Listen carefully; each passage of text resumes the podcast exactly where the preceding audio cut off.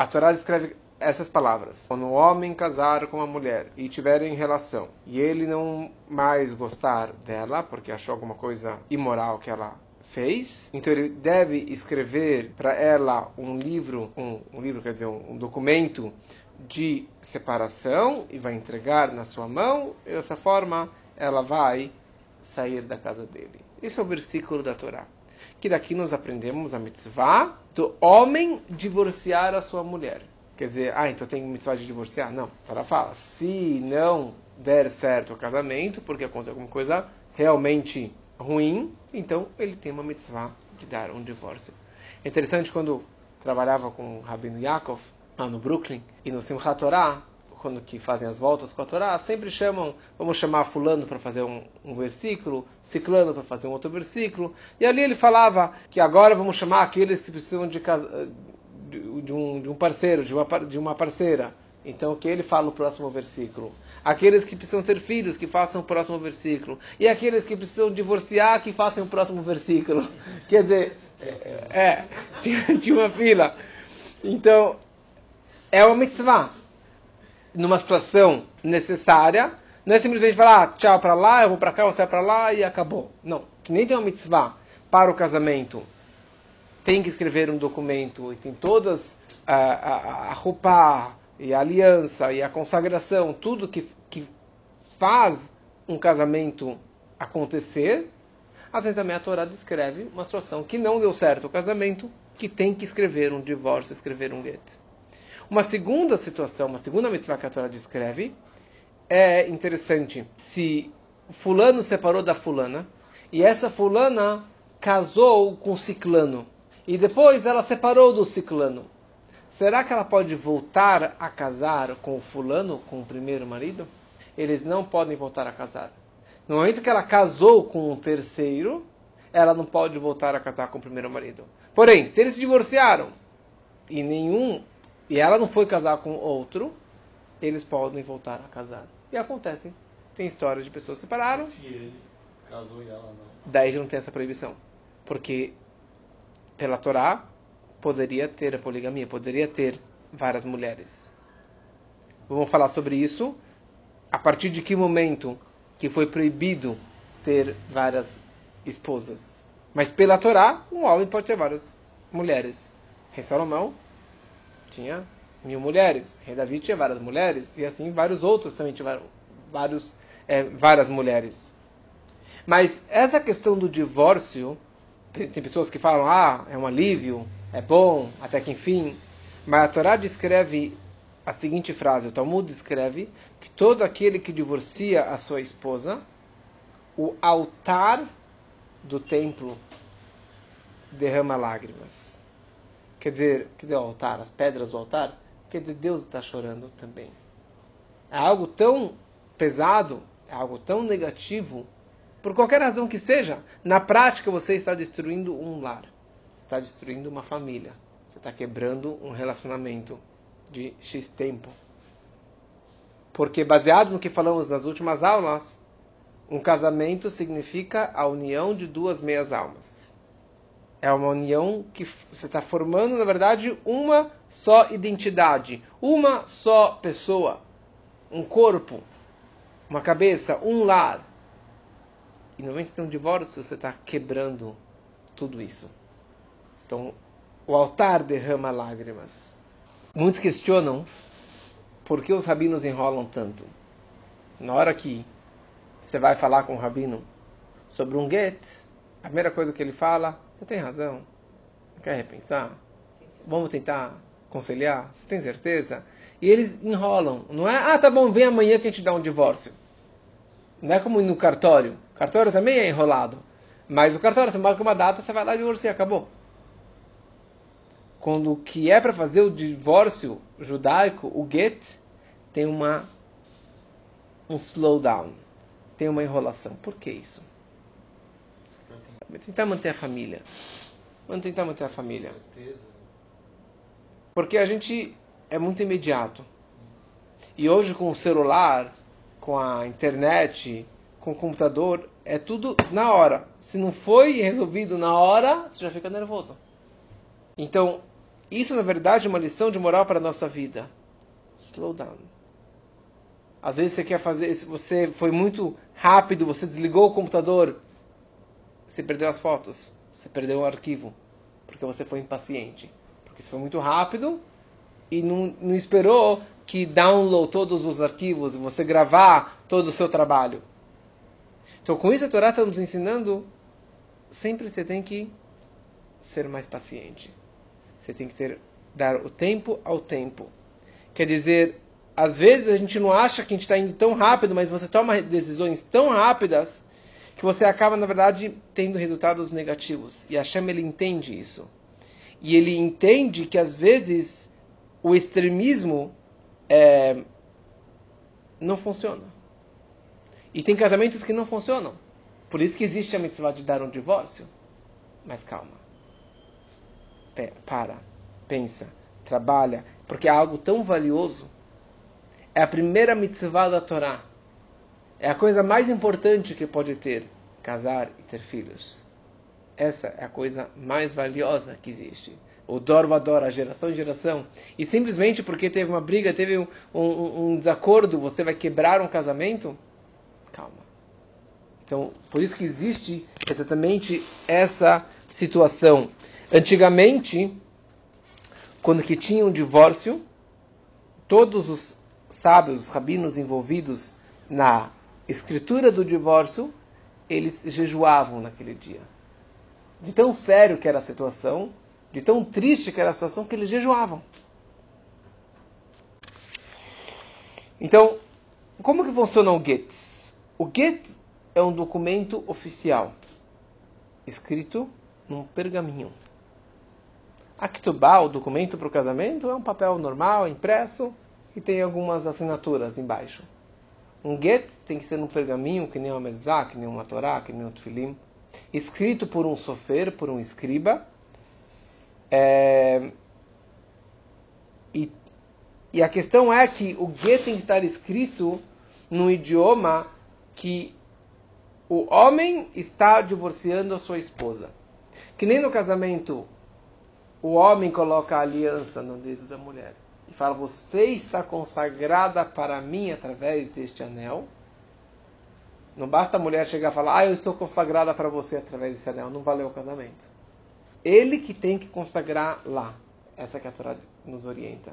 E aqui também, o homem tem que dar o divórcio à mulher. E o idioma, a forma que tem que ser feita também tem que ser que ele está dando para ela. E o divórcio tem que ser algo sefer um livro que vai quebrar, que vai divorciar eles de todas as formas. Quer dizer, não pode ter uma condição, ah, a gente vai continuar morando junto. A gente vai continuar ainda tendo coisas em comum. O, o, o, o connection deles tem que ser totalmente em todos os assuntos. Porque se coloca uma condição, a gente vai continuar ainda fazendo isso, fazendo aquilo, não é um get kasher, não é um divórcio kasher. É, um fator importante de um divórcio é que ele precisa querer divorciá-la. Ele precisa dar o divórcio para ela de vontade própria. O que acontece se ela quer um divórcio? Que ela está pedindo get e o marido não quer dar. O que, que se faz? Fala com a mas ele fala, não vou dar. E às vezes de birra ele não quer dar para ela, porque ela aprontou, porque ela fez, fez aquilo, e ele não quer dar o divórcio para ela. Não tem um negócio que você pede dez vezes. Ah? Quando, quando que ele não quer, então o tribunal força ele a dar o que a ela. Por isso tem que ter dois testemunhos. Dois testemunhas, tem que ter o juiz, tem que ter, é, tem várias, tem o escriba, tem os dois juízes, tem os testemunhas. Mas não é por isso. A questão é que se o marido realmente não quer, o tribunal força ele a dar. E se ele continua não querendo dar, eles podem até dar uns tapinhas nele, até que ele aceite dar o get. Mas está falando, isso aqui não é por espontânea vontade, é por espancada vontade. Porque o ponto é que ele queira dar o divórcio e você vai bater nele até que ele Falar, tá bom, eu quero, eu quero, vou dar, tó, tchau. Não funciona assim. Mas a explicação é a seguinte: todo judeu quer cumprir as mitzvot. Ele não cumpre ou por ignorância, ou por causa que o a alma animal dele está mais forte e está controlando a sua alma divina de cumprir aquele preceito. Então, no fundo, no fundo, na alma dele, ele quer fazer a vontade de Deus, ele quer fazer o correto. Nesse momento, o correto é que ele tem que dar o get. Então, eles dão um empurrão nele até que ele fale eu quero. E esse eu quero é o seu eu interno, é o seu verdadeira, é, é, é o seu íntimo, verdadeiro, que ele, na verdade ele gostaria de sim dar o get para sua mulher. O get, o get, ele pega o get, ele tem que entregar na mão dela. O que acontece que eles são muito obrigados e, ele, e ela não quer vir ao divórcio. Acontece. Às vezes ele quer dar o get e ela não quer receber o get. Ela não quer realmente a cara dele. Então existe uma questão que chamam sheliach. Ela pode nomear um mensageiro, que é como se fosse a mão estendida dela, que ele recebe da mão do marido e logo ele entrega para a mulher. E é considerado como se ela estivesse recebendo diretamente ó, o divórcio. Mais um detalhe: tem que ter dois testemunhas na hora do get. Dois homens judeus adultos é, que não têm nenhum parentesco entre si ou com o homem ou com a mulher, e eles podem ser os edim, os testemunhas nesse divórcio. É, e como falei antes, na hora do, do divórcio, eles têm que romper totalmente o relacionamento que tinha até então. Então, isso são algumas questões práticas de como que funciona o divórcio. É, mas vou falar algumas ideias relacionadas com isso. Tem uma história de um grande sábio que chamava Rabi Yossi Haglili. E ele não teve um, um desacordo com a mulher. Isso um sábio da época do Talmud. E eles acabaram divorciando. Deu gueto para ela, se divorciaram. E Rabi Haglili, é, depois que ele separou, ela foi casar com outro homem, um homem muito pobre, que era cego. Então, um homem muito pobre e ainda era cego. E não tinha dinheiro para suportar, a família, para trazer dinheiro para casa, comida para casa. Então ele vivia de cá, de esmola, ficava pedindo caridade na rua. Quando o Rabiosa Glili, o ex-marido, escutou que a ex-mulher está passando necessidades, está passando dificuldades, então ele fez uma vaquinha, ele juntou um dinheiro, adquiriu uma casa para ela, para que ela tivesse uma vida decente, confortável, sem ter grandes preocupações, e ele continuou sustentando ela por muitos anos. Quer dizer, hoje tem a lei, mas a lei se aplica normalmente quando você tem um filho pequeno, menos de 18 anos. Mas você não tem filho pequeno? Então, tchau e Fácil, né? é. Fácil. É. Fez o filho, criou, fez Só que não é isso que a Torá nos orienta. Não é isso que os sábios nos orientam. Apesar que não consta na Torá exatamente esse tipo de comportamento digno de Menschlichkeit, mas é isso que os sábios nos orientam. Se teve um divórcio, ok. Mas os dois continuam sendo gente. Os dois continuam tendo seus direitos é, e sendo pessoas. Então, teve um divórcio de um, um conhecido muito próximo e estava enrolando, enrolando, enrolando, enrolando. E depois eu fui entender por que estava enrolando tanto. Não é só que os rabinos estavam enrolando.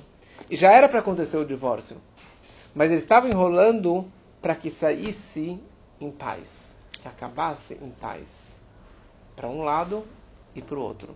Para que ele pudesse continuar a sua vida com um nome limpo e que, pra, que ela continuasse a vida com um nome limpo. Apesar que um fez uma coisa, outro fez outra coisa, mas não interessa. Acabou? Ok, então você segue a sua vida, eu sigo a minha vida e assim por diante. É isso que a Torá nos orienta. É isso que os sábios nos orientam. Então, poligamia. Pela Torá, pode ter várias mulheres. A gente fala hoje, não aguenta nenhuma, ou nenhum homem vai ter vários. A mulher só pode ter um marido. Mas pela Torá, um homem poderia ter várias mulheres.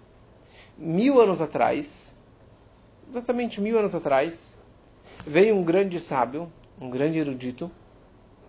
Ele nasceu na França e depois ele virou rabino, rabino-chefe na Alemanha, em Mainz. E pessoas de todos, de toda a Europa se aconselhava com ele. E ele ficou muito conhecido, ele era chamado Rabino Gershon Meor Hagolá. Rabino Gershon, a luminária, a luminária do exílio. E ele ficou muito famoso com as suas leis que ele estipulou, com as suas regras que ele criou. E a mais famosa que o Rabbeinu Gershon instituiu é que um homem não pode ter mais do que uma mulher. Porque de acordo com a Torá é o seguinte, o homem ele tem três obrigações com a mulher: dar comida, dar vestimenta e relações maritais. Se ele consegue ter duas, três, quatro, cinco mulheres e conseguir manter as três obrigações com cada mulher, ok. Rei Salomão tinha muito dinheiro. Então, e ele tinha tempo, então ele tava com, tinha lá mil mulheres e ele fazia com todas e sustentava todas e dava amor para todos. Mas Rabino Gershon ele instituiu e proibiu que um homem tivesse mais do que uma mulher ao mesmo tempo. Ele tem que divorciar uma para poder ter outra. Só que interessante é que esse decreto não foi aceito por todos. Todos os Ashkenazim aceitaram esse decreto. Muitos dos Faradim também aceitaram esse decreto, mas alguns Sefaradim não adotaram o decreto de Rabbeinu Gershon. Por exemplo, os marroquinos. Os marroquinos, eles não não se incluíram, por causa que não é uma lei da Torá. Não é uma lei dos sábios do grande tribunal da época do Beit HaMikdash, do Templo de Jerusalém. Isso há mil anos atrás. Já estavam mil anos na diáspora. Então ele era um grande sábio, um grande erudito, fez um decreto. Muitos acataram, mas alguns não acataram. Os marroquinos não aceitaram. Por que, que ele instituiu isso? Talvez que ele percebeu que as pessoas estavam tendo duas, três mulheres e não conseguiam é, suprir as três obrigações é, com todas as esposas. E como falamos na última aula, são três obrigações do homem com a mulher pela Torá. Depois tem outras sete obrigações do homem com a mulher pelos sábios, que os sábios acrescentaram outras sete obrigações que o homem tem com a mulher. E os sábios também instituíram obrigações da mulher com o homem. Então, talvez ele percebeu que as pessoas não estavam conseguindo cumprir. E estava meio que transgredindo. Então, dessa forma, ele acabou instituindo então os marroquinos. É, de Alemanha que época? No ano, no ano 1000. Ano 1000. Ele nasceu no ano 960 e faleceu em 1040. Então, é, é bem mil anos atrás. O grande sábio marroquino faleceu na década de 80, o Baba Sali, que era um grande cabalista, nascido no Marrocos, depois foi para Israel. Ele tinha três esposas. E ele era o maior cabalista do, do século passado maior cabalista. Um grande, grande tzadik. Ele tinha três esposas, simultaneamente. Ele faleceu, as duas esposas primeiras faleceram, a terceira esposa é viva. E a minha cunhada, minha concunhada, é neta dessa terceira esposa. Eu conheço ela. Uma tzadek, uma rabanita, uma pessoa muito especial. Mas como? Por causa que para eles, eles não aceitam. Não é que ele está transgredindo. Os marroquinos não sei que outras regiões também não aceitaram. Eles não aceitaram. Eles não tinham todas as esposas. Outra coisa que ele. Continua? Continua. Mas hoje é muito raro. Eu vi uma outra história, alguém que tinha duas esposas, que era marroquino, sei lá o que mais. É, mas eu acho que as pessoas não funcionam. Não, financeiramente, é, não financeiramente, mais, mas... não só financeiramente, eticamente.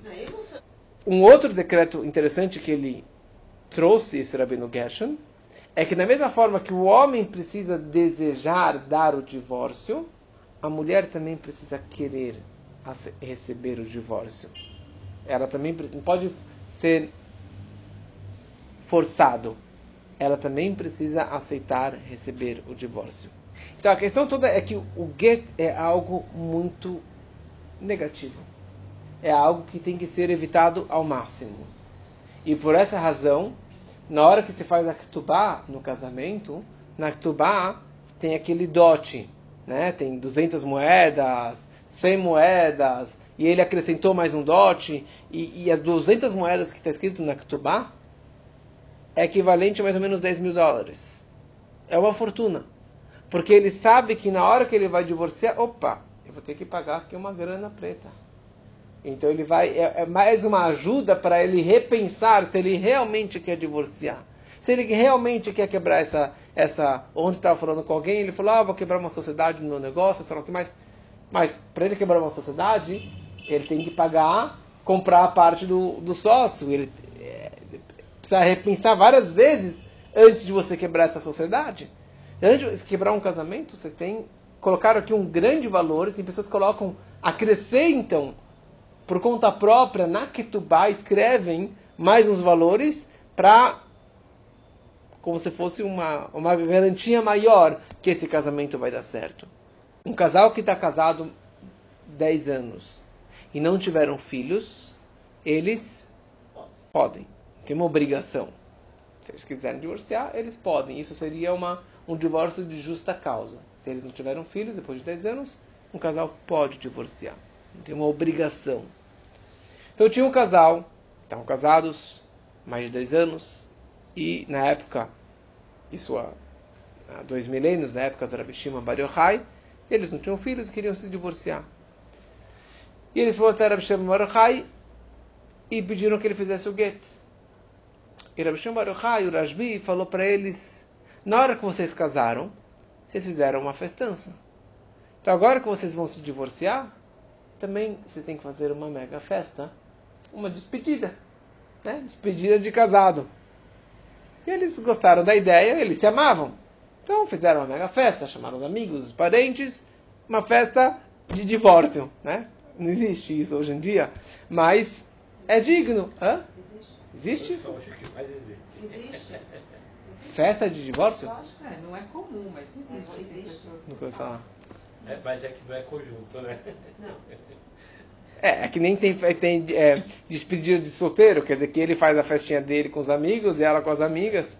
Então, quer dizer, mas aqui era uma festa junta.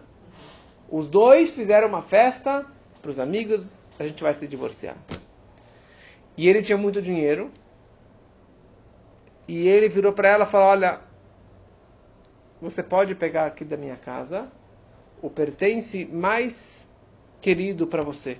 Qualquer coisa que você quiser pegar na minha casa, leva de lembrança. Pode. E não vou recusar nada que você pedir da minha casa. Tá bom?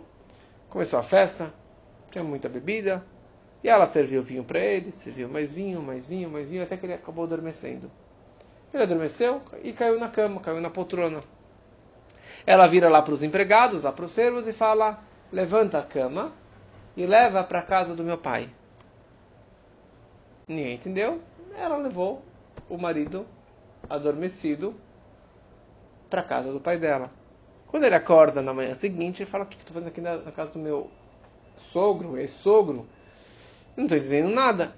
Daí ela virou para ele e falou: Você não me falou que eu tinha o direito de levar o pertence mais valioso, mais querido para mim, e você não iria recusar nada? Então, você é o meu pertence mais valioso. Não preciso de dinheiro, não preciso de ouro, de prata, não preciso de nada. Você é o meu pertence mais valioso. Então eu trouxe você aqui para cá. Ele ficou muito emocionado, ficou apaixonado de novo e eles continuaram vivendo felizes para sempre.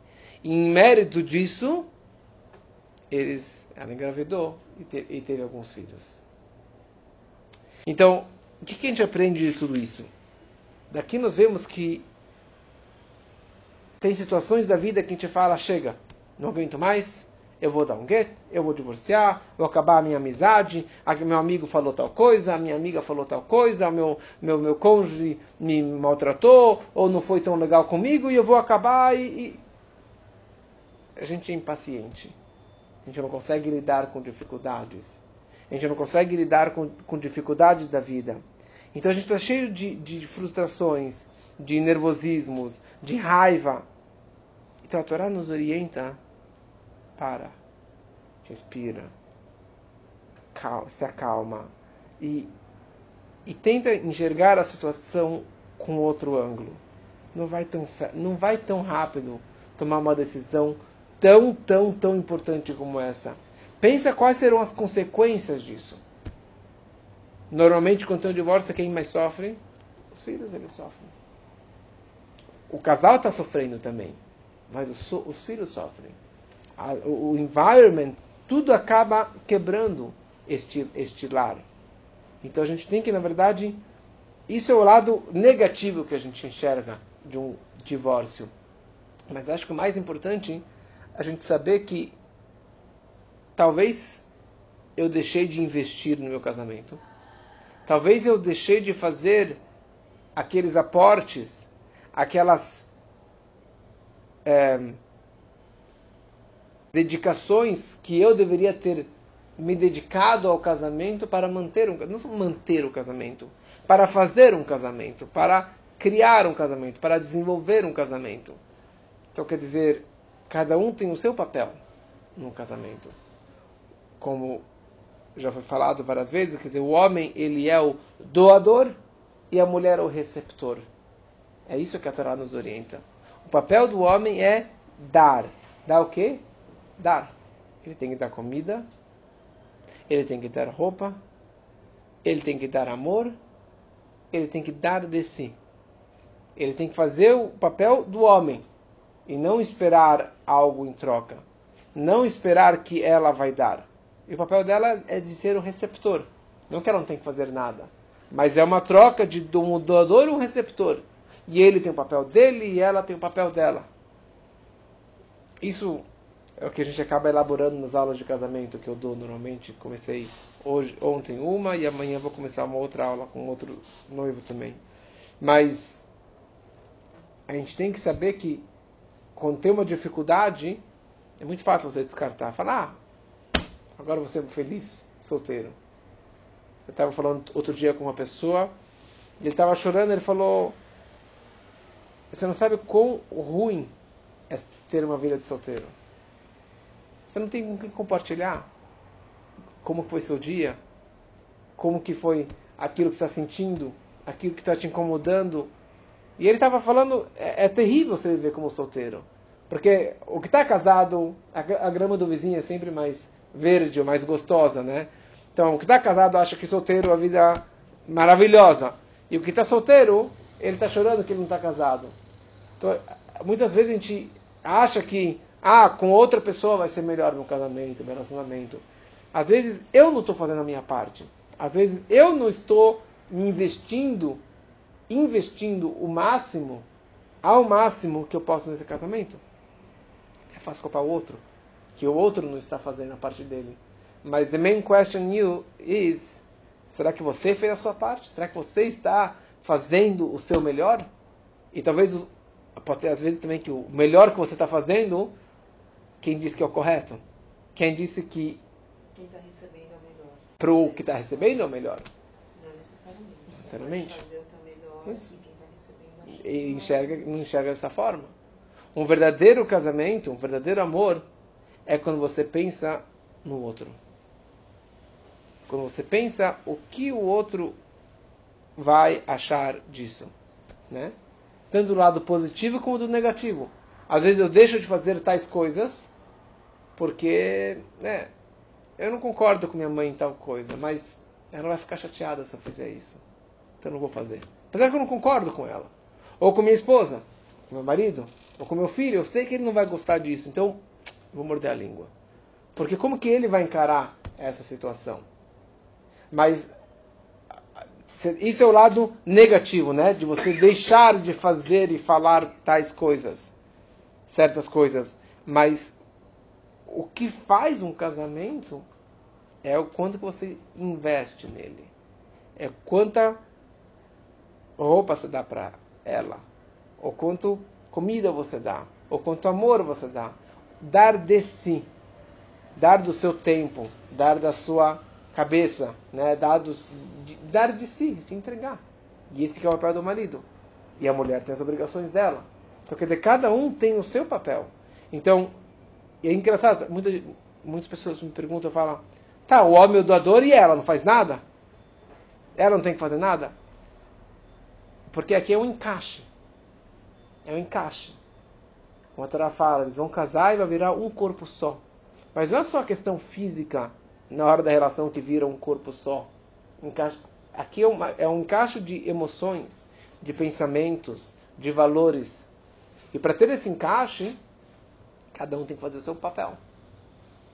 O doador tem que fazer o papel dele e o receptor tem que também ter um receptáculo perfeito, lindo e, e, e, e, construído. Então, se o doador não faz o papel dele, então o receptor também não reflete, acaba não dando de si também. O mundo é um espelho.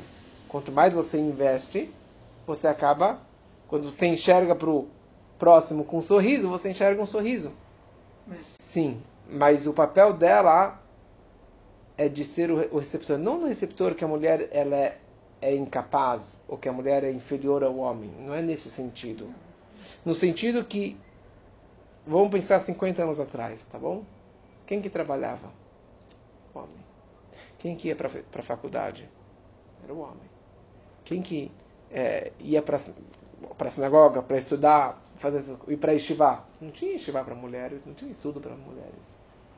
Porque a mulher sempre foi aí deixa a dona de casa, não no mau sentido, no bom sentido. O papel dela é os filhos, educar os filhos, cuidar da casa, a comida, a educação, um bom environment.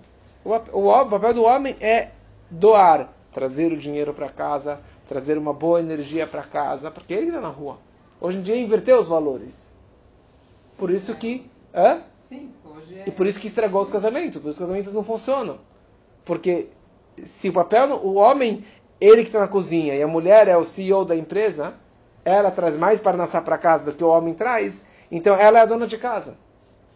Se o homem é um Zé Mané, não trabalha, não faz nada, e ele só espera que ela dê amor para ele, ou que ela traga o dinheiro, que ela que dê de si, então você quebrou o, o que a Torá não tem um encaixe, porque você tem dois doadores. Você tem que ter macho e fêmea, né? Então, Literalmente. É, é errado